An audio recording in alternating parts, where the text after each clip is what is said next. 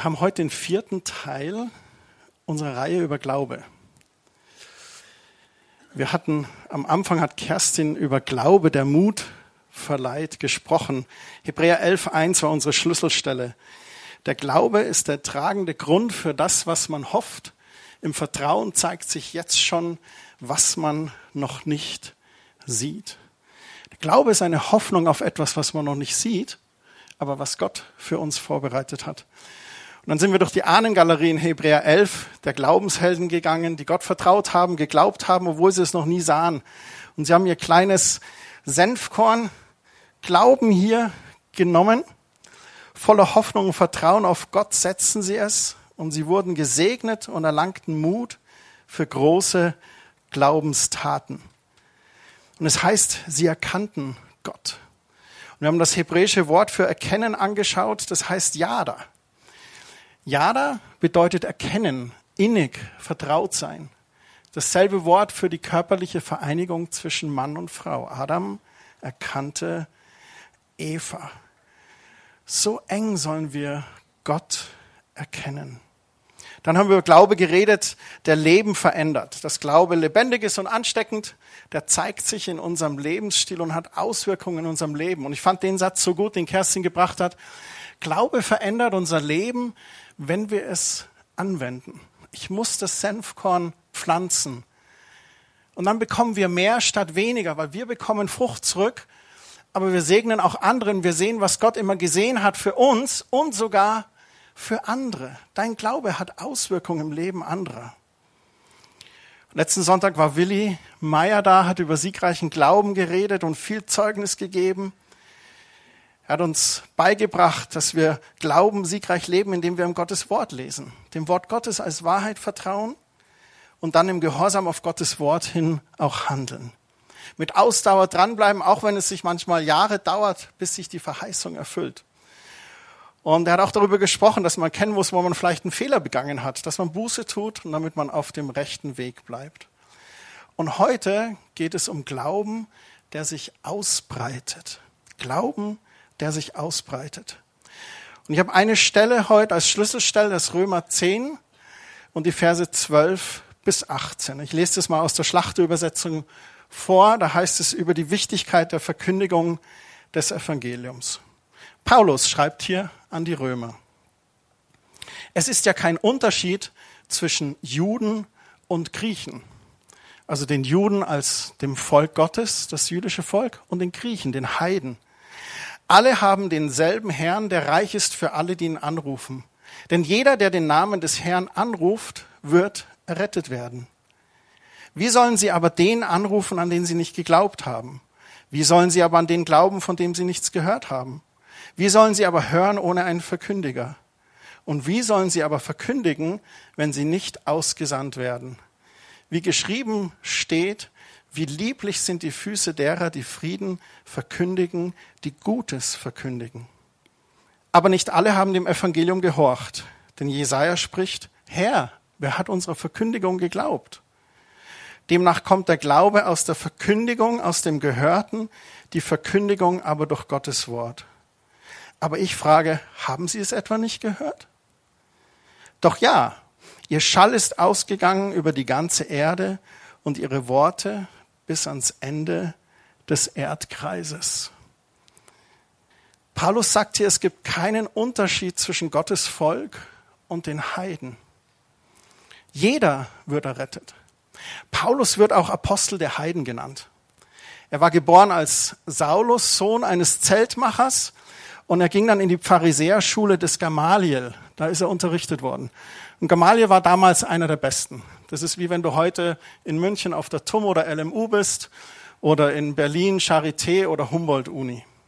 Und als er so fertig war, da war er noch der Saulus und voller Eifer verfolgte er die junge neue Sekte der sogenannten Christen, bis ihm Jesus selbst auf der Straße nach Damaskus als helles Licht erschien. Er bekehrte sich und wurde wahrscheinlich der mutigste und hingegebene von allen Aposteln des ersten Jahrhunderts. In der Apostelgeschichte wird uns an drei Stellen davon berichtet, wie Paulus berufen ist zu allen Menschen. Obwohl er Jude ist und Jesus jüdisch geboren war, beruft Gott ihn zu den Heiden, weil das Evangelium eben nicht nur für eine kleine Menge von Leuten ist, sondern für alle Menschen. Und er sagt dann im Vers 13, jeder, der den Namen des Herrn anruft, der wird gerettet werden. Egal welchen Hintergrund du hast, welche Herkunft, Bayer oder Preis, Jude oder Grieche, arm oder reich, dick oder dünn, rothaarig oder blond, selbst braunhaarig. Jeder wird gerettet. Bestes Beispiel ist einer der Verbrecher am Kreuz. Erinnert ihr euch? Jesus hängt am Kreuz, da sind die zwei Verbrecher. Und einer ruft ihn an, ruft ihm zu. Und Jesus spricht ihm Heil und Errettung zu. Noch heute wirst du mit mir im Paradies sein. Ja, wie geht denn das? Hat er sich taufen lassen? Nein. Hat er den Entdeckerkurs gemacht? Wie unsere Jugend? Nein. War er auf der Bibelschule? Nein. Ist er Gemeindemitglied? Nein. Hat er die Bibel einmal durchgelesen? Hat er den Zehnten wenigstens gegeben? Nein. Ging er jeden Sonntag brav in den Gottesdienst? Nein. Was hat ihn errettet? Jesus, die Gnade und das Blut Jesu und seine Bereitschaft zur Buße und Jesus anzurufen. Was nicht bedeutet, dass wir die anderen Dinge nicht tun dürfen. Also lass dich taufen, geh in den Gottesdienst, lies die Bibel, gib deinen Zehnten. Doch das alles tut nichts dazu oder hinweg von der Errettung, die dir geschenkt ist in Jesus. Das eine ist die Bekehrung. Sollen wir unseren Lebenswandel nach der Bekehrung ändern? Auf alle Fälle. Ich möchte Luthers Worte nutzen. Hör auf zu saufen und zu huren und stoß die Götzen in deinem Leben von ihrem Podest. Stell den König Jesus auf deinen Lebensthron und erlebe Gottes Gnade, seinen Segen und seine Frucht über dein Leben. So jeder darf Errettung erfahren durch den Glauben. Und dann geht Paulus in diesen Versen 14 und 15 in so eine Wenn-Dann-Schleife. Ohne Glauben kein Anrufen, ohne Hören kein Glaube, ohne Verkündigung kein Hören, ohne Senden keine Verkündigung. Wenn man das umdreht, sagt er eigentlich, du musst jemanden senden zur Verkündigung. Und die Verkündigung brauchst du, damit es gehört werden kann. Und wer hört, der empfängt dann Glauben. Und Glauben zur Errettung durch Jesus. Und er sagt das in Vers 17 ganz deutlich. Glaube kommt aus dem Verkündigen oder dem Hören von Gottes Wort. Und Glaube wächst durch das Hören von Gottes Wort. Weißt du, dass du heute Morgen wachsen wirst? Allein weil du unter Gottes Wort sitzt? Das ist im Prinzip Gottes. In der Bibel heißt es, dass Gott über sein Wort wacht, dass es nicht leer zurückkehrt zu ihm. Das Wort Gottes ist Same. Und da, wo Herzensboden weich sind und sich begießen lassen durch den Geist Gottes, da wird Frucht hervorkommen. Wir waren bei dem Open Air Gottesdienst und da haben wir so eine kleine Gruppenarbeit ge gemacht und es war ganz interessant zu hören. Eine Frage war, wie wächst Glaube? Und drei Dinge wurden hauptsächlich genannt. Durch Gemeinschaft mit anderen, die Ermutigung, dann durch Erlebnisse und Zeugnisse anderer, wenn du hörst, wie andere Glauben erfahren haben, so wie Willi letzte Woche. Und durch das Lesen von Gottes Wort. Wir singen das. Mein täglich Brot bist du. Das Wort Gottes in uns. Gottes Wort zu lesen. Ich mache das auch täglich. Und ich habe eine kleine Empfehlung. Nutz wirklich Wort Gottes als Papier. Also nichts gegen Handys und Apps und so weiter. Ich nutze das auch. Sogar zwei Bibel-Apps auf dem Handy. Muss ich als Pastor. Und ähm, aber ich lies gern das Papier. Ich halte das gerne in der Hand. Und ich, ich stelle fest, dass ich durchs Handy viel zu schnell abgelenkt bin. So auch an euch junge Leute, nichts gegen das Handy, macht fleißig weiter da. Ich weiß, ihr macht euch Bibelleseplane auch immer in der Jugend oder bei den jungen Erwachsenen habt ihr das auch schon gemacht. Voll cool, du kannst dich da austauschen digital, voll nice. Aber für mich ist es so dieses äh, Eintauchen in Gottes Wort und ich bin mit meinem Handy zu schnell abgelenkt. Ich gebe es zu ich bin manchmal nicht stark genug. Und dann bimmelt was oder dann ist irgendwas, oder dann schaust du da ein. Oder du liest auf dem Handy und dann, ah, du wolltest noch auf Amazon bestellen. Und auf einmal findest du dich 15 Minuten auf Amazon, kaufst eine Sache und drei andere, die du gar nicht willst, aber die wird dir vorgeschlagen, was Marketing funktioniert. Und ähm, also das nur so als Tipp oder nutzen Tablet. Tablet ist auch genial, weil die meisten da keine Social Media Apps drauf haben und nicht abgelenkt werden. Ich möchte im Psalm 1 lesen, das ist so genial. Psalm 1, Vers 1 bis 3. Wohl dem, der nicht wandelt nach dem Rat der Gottlosen, noch tritt auf den Weg der Sünder, noch sitzt, wo die Spötter sitzen. Das ist Vers 1. Ich habe das die Woche studiert.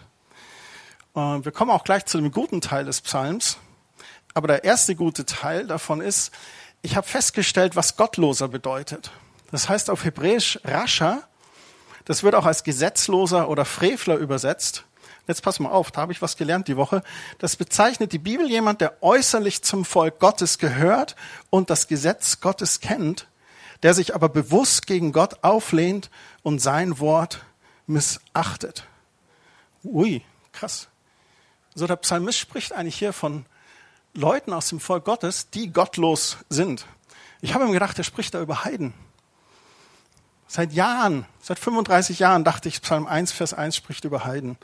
Dabei ist es gar nicht so. Sozusagen ein Sonntagskirchgänger, Pflicht erfüllt, passt schon. Auf alle Fälle heißt es dann im Vers 2 weiter, sondern seine Lust hat am Gesetz des Herrn und über sein Gesetz nachsinnt Tag und Nacht. Das hebräische Wort hier für Nachsinnen bedeutet auch leises Reden oder vor sich her ähm, sprechen. Also wer über die heiligen Schriften nachsann, der las sie dabei auch so halblaut vor sich hin. Empfehle ich auch, weil du liest nicht nur, sondern du hörst sogar. Und dann im Vers 3, jetzt steigert der Psalm, der ist wie ein Baum, gepflanzt an Wasserbächen, der seine Frucht bringt zu seiner Zeit und seine Blätter verwelken nicht und alles, was er tut, das gerät wohl. Das will ich. Ich will an frischen Wassern gepflanzt sein, direkt am Quelltor Jerusalems, das zu Davids Quelle führte. Ein Grund, warum diese Gemeinde so heißt. Ich will Frucht bringen und nicht welken. Jetzt bin ich 50 geworden im Januar. Ich will nicht welken. Tausende Euros geben wir aus für Kosmetiker. Dabei ist die Antwort hier im Psalm 1. Lies Gottes Wort und du wirst nicht welken. Alles, was ich tue, gelingt mir wohl. Willst du Erfolg im Leben? Studier Gottes Wort. Alles wird dir wohl gelingen. Ich finde es so stark, weil wir durch das Hören, Studieren von Gottes Wort Glaube in uns wächst, Weisheit in uns wächst. Und wir wissen, wie wir Dinge tun dürfen und sollen. Paulus sagt in den Versen davor im Römer 10 noch was im Vers 6 bis 8. Aber die Gerechtigkeit aus Glauben redet so. Also quasi der im Glauben Gerechte soll nicht so reden, sprich nicht in deinem Herzen, wer wird in den Himmel hinaufsteigen, nämlich um Christus herabzuholen, oder wer wird in den Abgrund hinuntersteigen, nämlich um Christus von den Toten zu holen. Das ist so diese Sehnsucht, naja, lasst uns Christus holen, weil dann macht er schon. Lasst uns den Macher holen, den Messias, den Erlöser, dann macht er schon. Aber so soll der Gläubige nicht sprechen. Wie soll der Gläubige sprechen? Sondern was sagt sie? Das Wort ist dir nahe in deinem Mund, in deinem Herzen. Dies ist das Wort des Glaubens, das wir verkündigen. Sein Wort soll uns nahe sein, im Herzen, in unserem Mund. Glaube wird im Herzen geboren und er findet seinen Weg in unser Leben durch unseren Mund, weil Glaube spricht. Nicht unbedingt wie das Mercedes-Beispiel letzte Woche, aber Glaube spricht. Deswegen beten wir Dienstagabend beim Gebet auch laut. Wir kommen am Dienstagabend, wir bringen unsere Anliegen, Anliegen. Manchmal klagen wir auch Gott. Und dann das Wort des Geistes, zweischneidig. Wir nehmen das Wort Gottes. Wir bringen Gott unsere Anlagen. Wir werfen die Sorgen auf ihn. Und dann sprechen wir Gottes Wort. Und dann sprechen wir Worte der Heilung, Worte des Segens, Worte des Friedens, Worte der Freude, Worte der Einheit. Weil der Glaube spricht. Bam. Was machst du bei Durst? Du trinkst. Was machst du bei Hunger? Okay. Was machst du, wenn du müde bist? Sehr gut. Was machst du, wenn du Weisheit brauchst? Lesen. Was? Im Buch. Genau. Lies Gottes Wort und sprich es aus. Was machst du, wenn du innerlich leer bist? Das Wort und sprich es aus. Was machst du, wenn du gesegnet sein willst? Beten. Das Wort. Andere segnen. Gemäß dem Wort Gottes. Nimm das Wort, sprich es aus. Wenn du Frucht im Leben haben willst, lies Gottes Wort und sprich es aus. Und wenn du liest, dann sinn darüber nach, forsch darin, studier Verweisstellen. Wer schreibt denn hier? An wen und warum? Und was ist denn der Kontext? Welche Kultur herrschte? Was bedeutet dies heute für mich? Es ist kein so Abhaken von Kapiteln, sondern ein Hineintauchen in die absolute Wahrheit von Gottes Wort. Wie eine Suche nach einem großen Schatz, den du dort finden wirst. Weisheit, Segen, Frucht und vieles mehr. Mittlerweile gibt es ja so viele geniale Ressourcen zum Studium von Gottes Wort. Webseiten, YouTube-Kanäle, vieles mehr. Doch was machen wir manchmal? Wir verdatteln unsere Zeit mit Spielen auf dem Handy, Netflix, Prime, Apple TV. Und ich fasse mich dabei selbst an der Nase. Könnt ihr am Montag euren Kollegen erzählen. Pastor hat sich am Sonntag an die Nase gefasst. Echt? Wieso? Ja, du, der hat darüber geredet. Schon hast ein Gespräch über Jesus. Kleiner Tagestipp. Es ist jeden Tag immer wieder neu die Entscheidung, wie sehr hungere ich nach Gottes Wort und welche falsche Stimmen und Ablenkungen schalte ich ab. Ich habe ein kleines Tafelbild mitgebracht. Das sind hier zwei Pfeile. Der untere Pfeil, der ist Zeit. Hier ist unser Ziel. Und das hier, das ist so unser Einsatz dazu. Genau. Jetzt stell dir mal vor, du möchtest zum Beispiel essen. Du hast Hunger. Dann überlegst du, okay, erster Schritt, ähm, was koche ich? Zweiter Schritt, was muss ich einkaufen gehen? Dritter Schritt, ich gehe einkaufen. Was kommt dann? Ich habe was vergessen. Da geht einer öfters einkaufen. Okay, ich habe was vergessen. Gehe ich wieder einkaufen. Sehr gut, weil so ist das Leben. Das Leben ist keine gerade lineare Kurve. Ähm, dann komme ich heim, dann muss ich Gemüse schnipseln, Fleisch waschen und schneiden etc. Und irgendwann bin ich dann hier. Essen. Das Ganze braucht Zeit und Einsatz. Jetzt leben wir in einer Kultur, die keine Zeit hat und die schnelle Ergebnisse will. Also gehen wir hier hoch. Lieferando.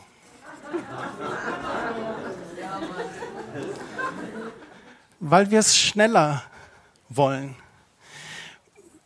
Wir versuchen den Prozess abzukürzen. Wir vermeiden Prozesse. Wir wollen sofortige Erlösung oder Befriedigung. Aber gute Dinge brauchen Zeit. Es ist auch ein bisschen ähnlich so, wir lieben zum Beispiel die körperliche Sexualität, aber sind wir bereit für neun Monate Schwangerschaft und 20 Jahre Erziehung? Jetzt pass auf, wir Christen lieben Events und berühmte Sprecher. Uh aber sind wir bereit für den persönlichen Prozess täglich in Gottes Wort einzutauchen? Versuchen wir hier manchmal abzukürzen durch Events und Sprecher, statt hier diesen Weg zu gehen, und ich nenne es mal Prozess. Ich glaube, Deutschland braucht Transformation, Veränderung. Ich glaube, du brauchst Transformation. Ich glaube, ich brauche Transformation. Und wir Christen suchen nach diesen Abkürzungen. Ich habe einen guten Satz gehört, Transformation ist ein Prozess und kein Event. Die Transformation der Jüngerschaft ist der Prozess in Gottes Wort, im Gebet, in der Gemeinschaft mit den Heiligen, in der Zehntgabe, in der Almosengabe, im Dienen, in der Hingabe. Und weißt du was, das ist eigentlich eine frohe Botschaft. Wenn du das erkennst, dann setzt es dich davon frei, zu versuchen, Abkürzungen zu nehmen. Dann setzt es dich frei davon, die Zeit mit Gottlosen vielleicht zu verbringen. Es geht darum, wirklich Veränderung zu erfahren. Am Schluss in Römer 10 sagt er dann, dass ihr Schall über die ganze Erde und ihre Worte bis an die Erde des Erdkreises reichten. Jetzt waren wir ganz viel bei uns, aber das Thema ist ja Glaube, der sich ausbreitet. Wohin geht dein Schall? Wie weit reichen deine Worte? Ergreifst du die Gelegenheit? Bist du täglich im Wort? Lässt dich rüsten durch den Heiligen Geist? Erkennst du Möglichkeiten, die Gott dir immer wieder schenkt? Ich habe vor gut zehn Tagen äh, mit jemandem ein Gespräch, habe ihn so getroffen und haben so Hallo gesagt, wir kannten uns, äh, aber nicht näher. Dann habe ich gesagt, na, wie geht's? Und so, ja, mir geht's gut. Und da danke ich dem lieben Gott für. Und da hätte ich jetzt einfach, ja gut, okay. Aber ich bin Opportunist. Ich habe die Chance erkannt. Und da habe ich gesagt, das haben Sie jetzt aber sehr gut ausgedrückt. Und dann sagt er, wie? Ja, Sie haben erkannt, dass Gott lieb ist. Gott ist Liebe. Und dann waren wir eine Viertelstunde im Gespräch und hat erzählt über ein Buch, was er gerade liest, eigentlich ein Jurabuch, wo es um Schuld und Sühne geht. Und der Jurist dann über den Sündenfall redet und so. Und dann sagt er mit zwei Worten so, wie quasi der christliche Glaube durch Jesus quasi diese Sündenerlösung schafft. Und dann habe ich wieder zu ihm gesagt, das ist echt klasse. Meint er, was? Ja, Sie wissen ja, ich bin Pastor, aber Sie haben jetzt in zwei Sätzen das Evangelium erklärt. Das ist super, das merke ich mir. Eine Woche später treffen wir uns wieder. Ah, hallo, Herr Staudinger. Ich habe darüber nachgedacht, über Ihr Gespräch. Es geht nicht um mich, es geht um die, die Gelegenheit. Manchmal denken wir, das Evangelisieren ist so schwer. Ja, das Evangelisieren, wenn du so diesen fetten Begriff Evangelisieren drüber denkst, ja. Aber dein Umfeld hoffnungsvoll verändern, ein bisschen Hoffnung streuen offen zu sein für Menschen mit Ohren, hörendem Ohr und offenen Augen. Und schon bist du schnell in irgendwie im Gespräch. Und ich habe ihm nicht meine Theologien von der Bibelschule um die Ohren gehauen, ganz im Gegenteil, das hätte ihn wahrscheinlich sehr abgeschreckt. Es geht um Beziehung, Hoffnung geben, zuhören, einfach für jemanden draußen da zu sein. In der Team Night haben wir darüber gesprochen. Und das ist mein letzter Gedanke für heute. Bist du ein Thermometer oder ein Thermostat? Ihr wisst alle, was ein Thermometer ist? Ja. Spätestens, wenn ihr Kinder hattet, wisst ihr es. Ein Thermometer misst die Temperatur. Es wird von außen beeinflusst und bleibt passiv. Thermostat ist ein bisschen anders. Das ist das, was ihr an der Heizung habt. Ein Thermostat bestimmt die Temperatur. Es beeinflusst sein Umfeld und steuert dieses aktiv und initiativ. Das heißt, das Thermostat bekommt was vorgeschrieben. Hier dreh auf drei, 20 Grad. Und wenn die Außentemperatur zu kalt ist, dann öffnet er der Hahn. Die Heizung bekommt heiß, heißes Wasser, es wird wärmer. Und wenn die 20 erreicht sind, Schicht im Schacht. Passt. Wir haben da zu Hause eine kleine Diskussion, weil meine Frau in Ländern aufgewachsen ist, mit Heizkörpern ohne Thermostat. Wenn die Sonne reinkommt, dann schaltet sie das Thermostat im Wohnzimmer ab. Und wenn dann an lauen Herbstabenden die Sonne verschwindet, bleibt das Wohnzimmer kalt. Warum? Okay, das ist ein internes Thema. Zurück zum Thermometer und Thermostat. Ja, ich liebe dich. Ein Thermostat ist aktiv und initiativ. Aktiv ist ein Adjektiv für tätig sein und wirksam sein. Ein aktives Handeln mit einer Wirksamkeit durch das Handeln.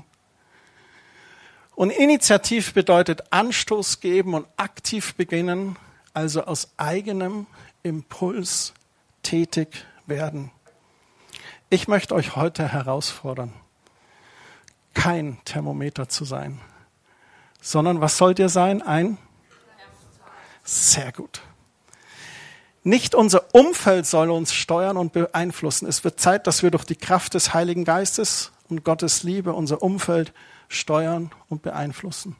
Menschen Hoffnung geben, zusprechen, zuhören, da sein, so dass Licht scheinen kann und Dunkelheit weicht, dass Liebe fließt, wo Hass weicht, dass Frieden ausgeübt wird, Streit und Krieg weichen. Und da, wo Trauer ist, dass Freude wieder einkehren kann. Und dann geschieht, glaube ich, wovon Jesus im Missionsbefehl gesprochen hat. Geht hin, macht sie zu Jüngern. Das geschieht. Glaube breitet sich aus. Glaube kann nicht bei dir bleiben, weil er dann irgendwann erstickt. Es ist wie eine Regentonne ohne Abfluss. Wenn du den Deckel nach drei Monaten aufmachst, boah, nur Mücken, Algen und Gestank. Glaube muss sich ausbreiten, wie die Quelle, die weiter fließt, so dass es immer frisch bleibt.